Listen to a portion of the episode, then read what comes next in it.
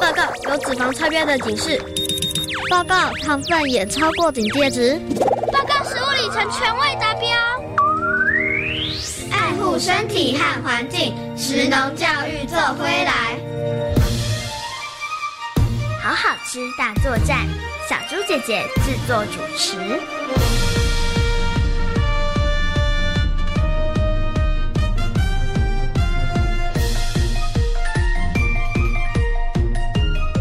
好吃大作战，健康环境超级赞！各位大朋友、小朋友，大家午安！欢迎大家收听今天的好好吃大作战。我是小猪姐姐，我是诗密，很开心呢，又在国立教育广播电台的空中和所有的大朋友、小朋友见面了。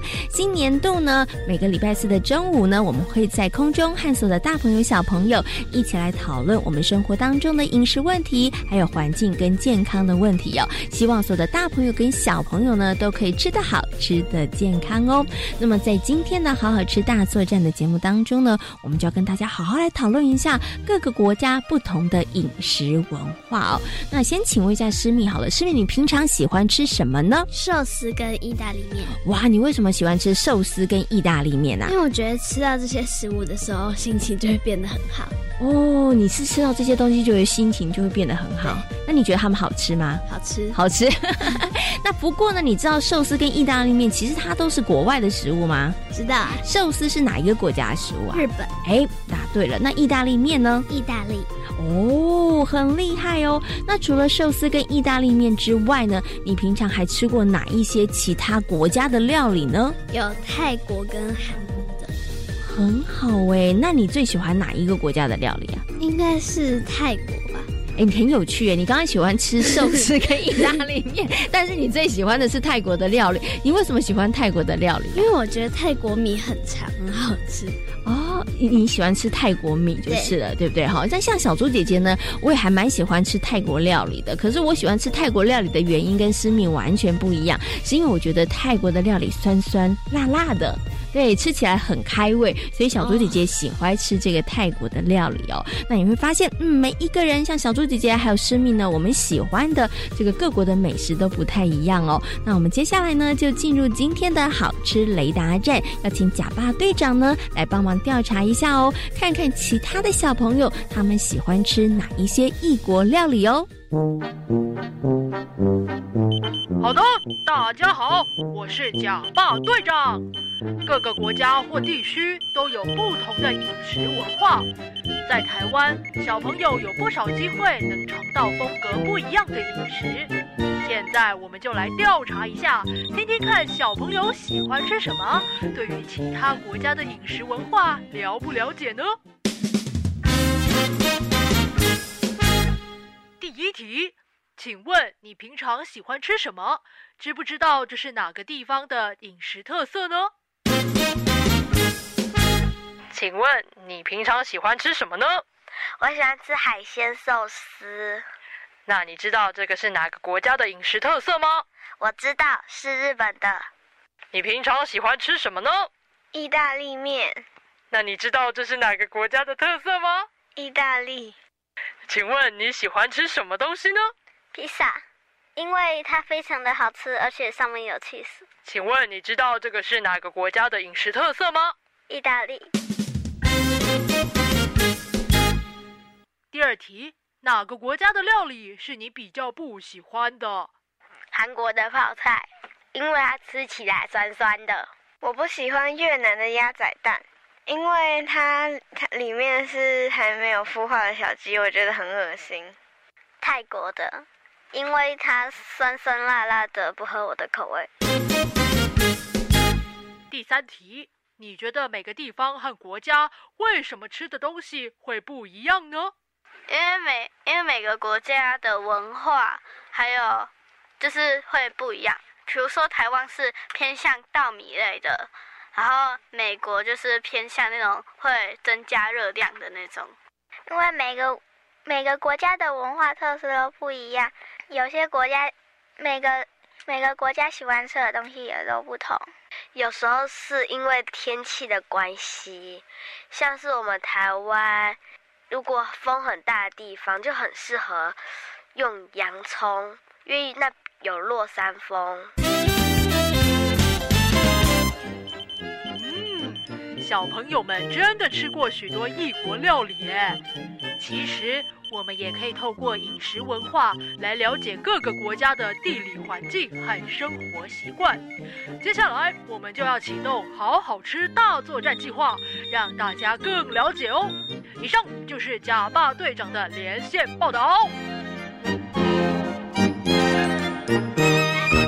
好的，谢谢贾爸队长为我们所做的连线报道哦。台湾呢，真的是一个美食天堂，在这里呢，可以吃到很多国家好吃的料理哦。那透过刚刚小朋友跟大家的分享呢，你会发现，嗯，原来大家喜欢吃的真的都不一样呢。小猪姐姐，我觉得刚刚有一个小朋友分享一点，我非常认同哦。他分享了哪一点？你非常的认同呢？就是鸭仔蛋有一点点恐怖哦，所以你也不敢尝试吃鸭仔蛋。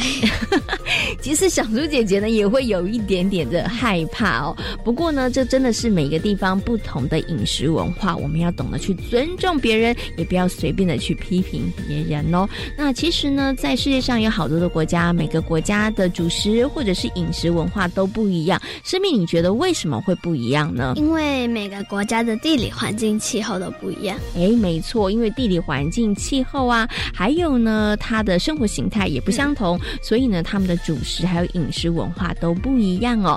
那么接下来呢，就要进入今天的实力 A 计划，带着大家一起来听故事哦，了解饮食跟生活环境还有气候、地理环境之间的关系哦。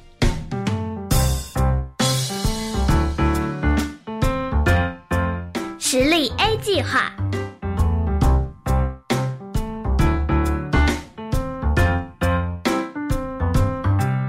在大布森林北边有一个味道村。味道村里头最有名的就是味道，不管是面包香、花果香、青草香或炸鸡香，即使从来没有到过这里的人，在大布森林里，沿着浓浓的香气。都能够找到味道村，因为好味道，有不少人慕名前来。看着来来往往的游客，棕熊村长总是笑着说：“只要来过味道村啊，你的嗅觉和味觉绝对能被好好满足。”棕熊村长。咱们味道村里啊，可是有不少好吃的食物呢。哈 哈，没错没错，首推第一名啊，就是山羊奶奶的妹妹小食堂。哈哈，其实啊，味道村里到处都有好味道。是啊，大家呀，可得好好努力，别让好味道消失了。棕熊村长对于味道村的表现引以为傲。好味道的确让不少人流连忘返，但不知道为什么，最近的情况似乎有点不太寻常。来到味道村的游客逐渐的减少。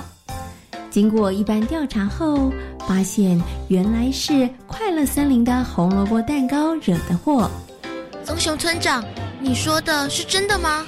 没错，兔子小姐啊。为了味道我村的名声，我只能拜托你了。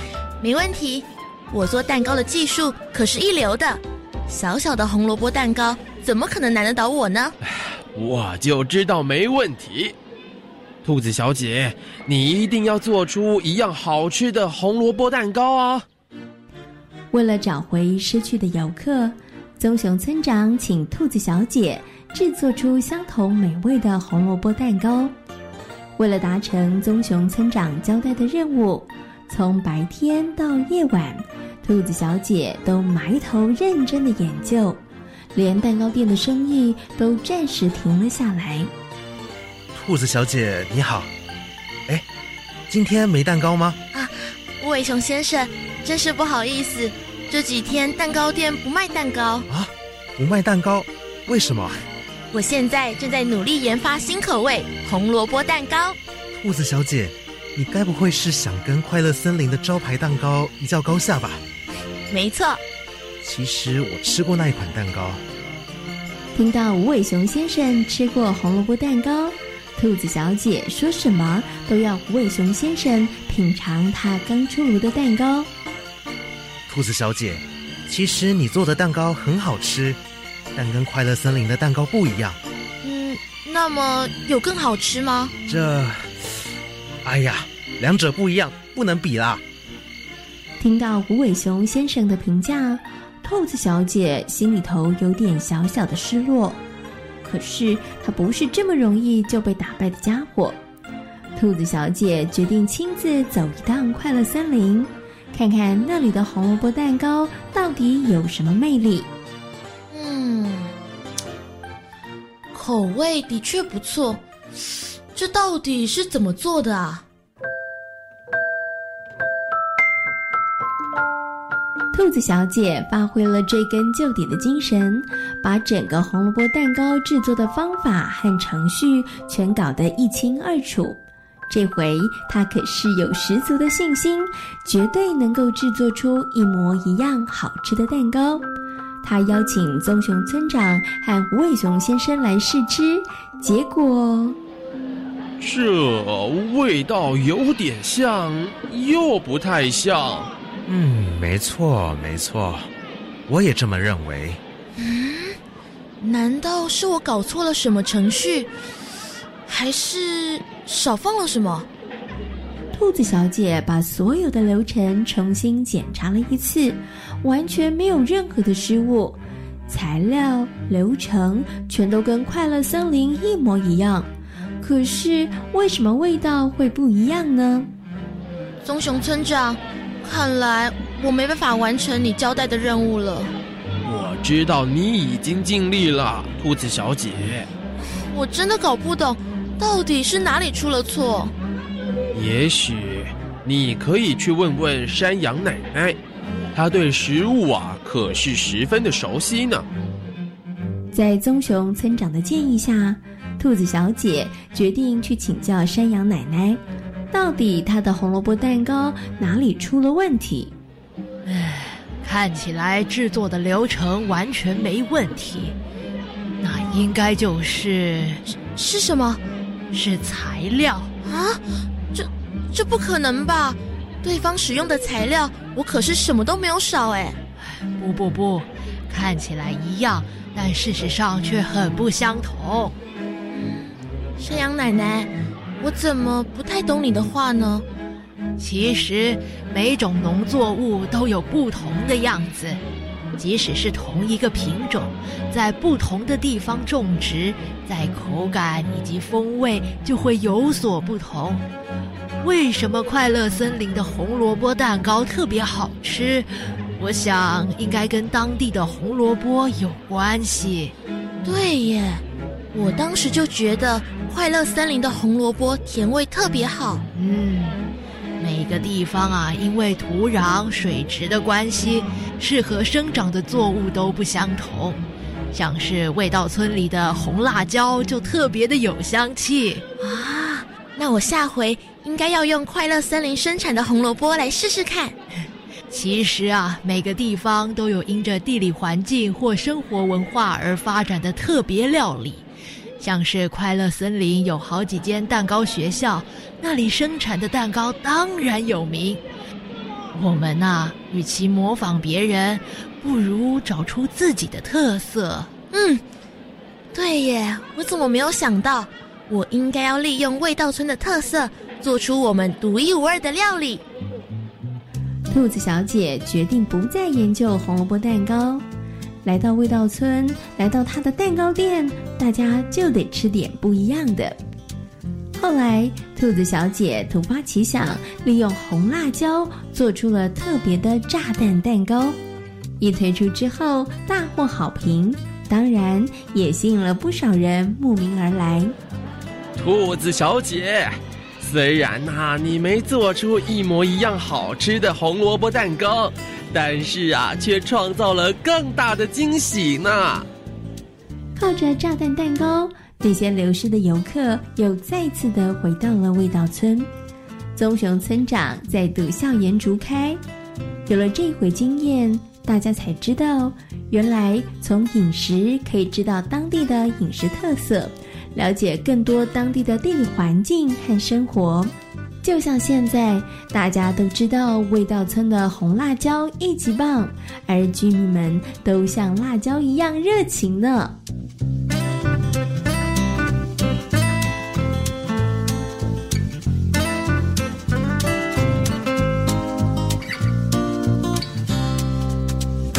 透过刚刚实力 A 计划的故事，相信呢，所有的大朋友跟小朋友呢，现在应该都知道了，原来饮食啊，跟我们生活当中的地理环境、气候、生活形态，它其实是有非常非常大的连结跟关系的。小猪姐姐，像我就知道日本为什么很喜欢吃生鱼片。哦，为什么日本人很喜欢吃生鱼片呢？因为他们四面环海，然后很容易捕到新鲜的鱼。所以他们才会喜欢吃生鱼片，对不对？对。如果在一个沙漠地方，嗯，你觉得他们会喜欢吃生鱼片吗？可能会，可能会喜欢吃，但是生鱼片要取得非常的困难，对不对？嗯，也不会变成他们生活饮食当中很重要的一个部分，嗯，对不对？好，所以刚刚呢，诗蜜就举了一个很好的例子哦，像日本为什么喜欢吃生鱼片？那我再考考你，你知道为什么印度的咖喱很有名吗？因为印度有很多香料。哦，没错，因为它种植了非常多的香料，对，对不对？所以呢，也就发展出来了这个咖喱的饮食文化哦。所以呢，小朋友啊，在生活当中，当我们吃这些异国美食、异国料理的时候呢，其实你也可以做多一点点的功课哦。诗敏，你觉得可以透过饮食来认识一个国家吗？可以，可以，对不对？像我们刚刚呢，就举了日本还有印度的例子，大家应该都了解了。那小猪姐姐再来考考诗敏，你知道离于台湾很近的国家韩国吧？嗯，那你知道为什么韩国人喜欢吃泡菜呢？嗯，因为他们冬天很冷，然后蔬菜不容易生长，所以他们就腌制啊，所以就有了泡菜，对不对？好，诶，这个答案好像还蛮正确的。那你知道这个东南亚泰国的人为什么他们吃的食物都是酸酸辣辣的吗？嗯，不知道。其实啊，真的在很多的地方，他们的饮食跟他们的生活形态跟地理环境有很大的关系哦。所以呢，我们接下来就要进入今天的 F 一大晋级，要带着大家来认识各国的代表食物哦。我曾经种过绿豆和红豆，我种过玉米、小白菜、番茄、仙人掌跟空心菜。我有种过芋头，我觉得最辛苦。我有种过仙人掌，呃，我曾经种过番茄。F 一大晋级。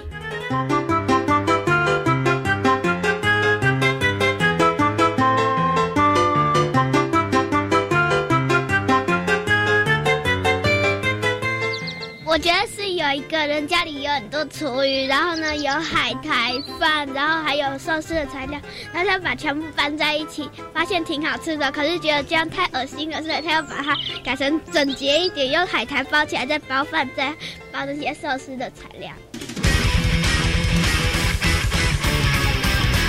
我很喜欢吃寿司，请问日本寿司是怎么来的呢？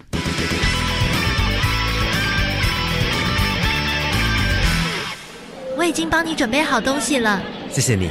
哎，不过这是什么？这回啊，你要到中国经商，花费的时间可不少。为了不让你在路上饿肚子，所以我特别准备了食物。有了你的用心，我就不用担心饿肚子了。以前有些日本人到中国经商，为了解决长途航程吃的问题，于是把腌制的饭团加上海鲜或肉类。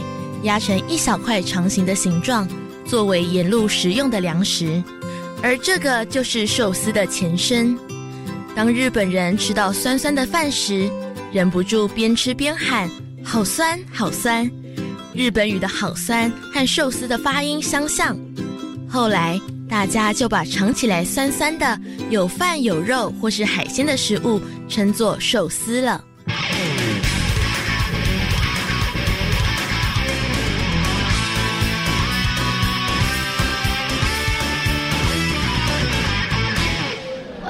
是有一家餐厅，他们一直做不出来他们的招牌菜，所以呢就把他们每一样的菜都加进锅子里来煮，然后呢就变成咖喱了。我很喜欢吃咖喱料理，请问印度咖喱是怎么来的？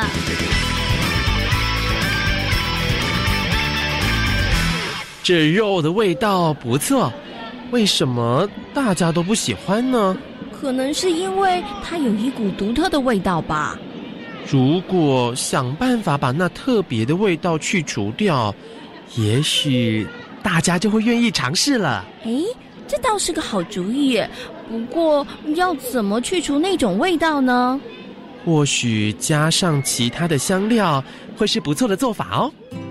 咖喱对印度人来说，就是把许多香料混合在一起煮的意思。为什么印度会吃咖喱料理呢？其实这跟佛祖释迦牟尼佛有关哦。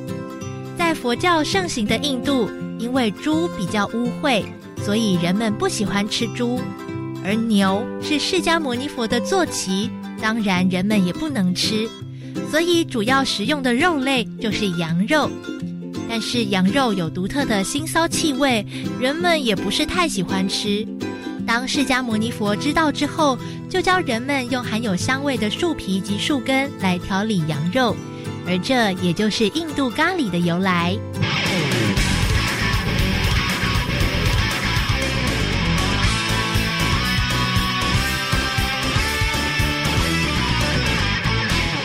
在刚刚 F 一大晋级的单元当中，为所有的大朋友小朋友呢介绍了各国的代表食物哦。那每一个国家的饮食都有他们各自的特色文化哦。请问韩国的饮食特色是辣，很辣。对不对？超级辣。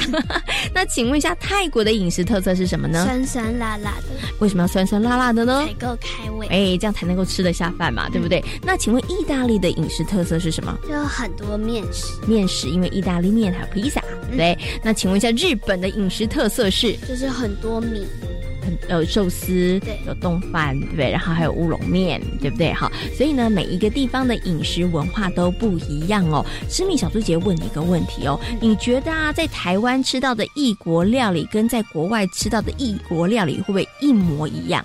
比如说，在意大利吃的意大利面跟在台湾吃的不一样，不一样。为什么会不一样？因为厨师不一样。对，这个答案蛮好的。厨师不一样，除了厨师不一样之外，还有什么原因？他会你会觉得不一样？烹饪，烹饪的方法可能不一样。嗯嗯，还有呢？还有使用的材料。嗯，我觉得食材真的可能会不一样，对，嗯、因为有些东西可能在台湾有栽种，可是有些可能没有，那在国外才有。对，所以呢，有一些这个异国料理呢，来到台湾的时候呢，因为不同的厨师他们的手法不太一样，有的时候他们在使用的食材上面也会因地制宜做一些些改变哦。好，那我们刚刚啊有跟大家提醒了，就是其实我们可以从各个不同的饮食去认识各个国家的生活文化哦。我们除了可以呢用味蕾去品尝不同的异国美食之外呢，我们其实呢也可以彼此学习其他的国家的好的饮食习惯哦。像呢地中海饮食呢就被大大推崇是一种非常好的健康饮食方式。请问一下诗敏，你有没有听过地中海饮食？有。那你知道什么是地中海饮食吗？不知道，所以你只有听过，但是你不知道它到底有什么特别，对不对？对。好，那到底什么是地中海饮食呢？接下来呢，我们就进入今天的安心补给站，来告诉大家哦。安心补给站。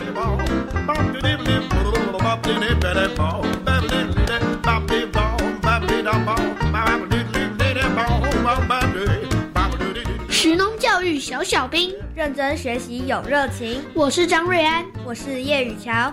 上台一鞠躬。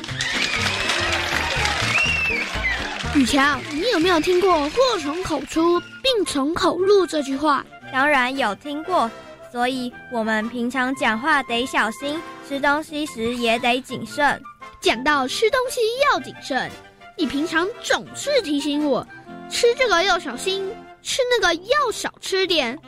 有个问题，我要考考你。没问题，尽管考。到底什么是地中海饮食？这个问题你真是问对人了。因为上个礼拜我才做了地中海饮食的报告。为什么那么多人提倡地中海饮食？这当然是有原因的。听我慢慢告诉你。地中海饮食是地中海周围国家，像是西班牙、意大利、希腊等国的传统饮食方式。等等，地中海饮食是这些国家很久以来的饮食习惯？没错。那为什么到现在才被大家知道和重视？瑞安，你提到了关键的重点。以前世界上并不流行地中海饮食，直到一九八零年代，有研究发现这些地中海国家的人身体比较健康，也较少因心血管疾病而死亡，因此人们才开始重视地中海饮食。原来如此，雨乔，那地中海饮食到底是吃什么？每天要吃全谷类、水果。蔬菜、豆类、香辛料、坚果类及健康的油脂，每周至少吃两次鱼贝类、蛋和乳制品，适量食用，少吃红肉和甜食，以及喝足够的水。我不怎么爱吃水果及喝水，还有鱼，吃的也不多。看来想要执行地中海饮食不太容易耶。瑞安，一点都不困难，只要有心，一定能做到。其实，地中海饮食不仅是饮食指南，也强调人们要养成规律的运动习惯，所以它根本就是健康生活指南嘛。瑞安，没错，你答对喽。关于地中海饮食的重点，我们再来复习一次：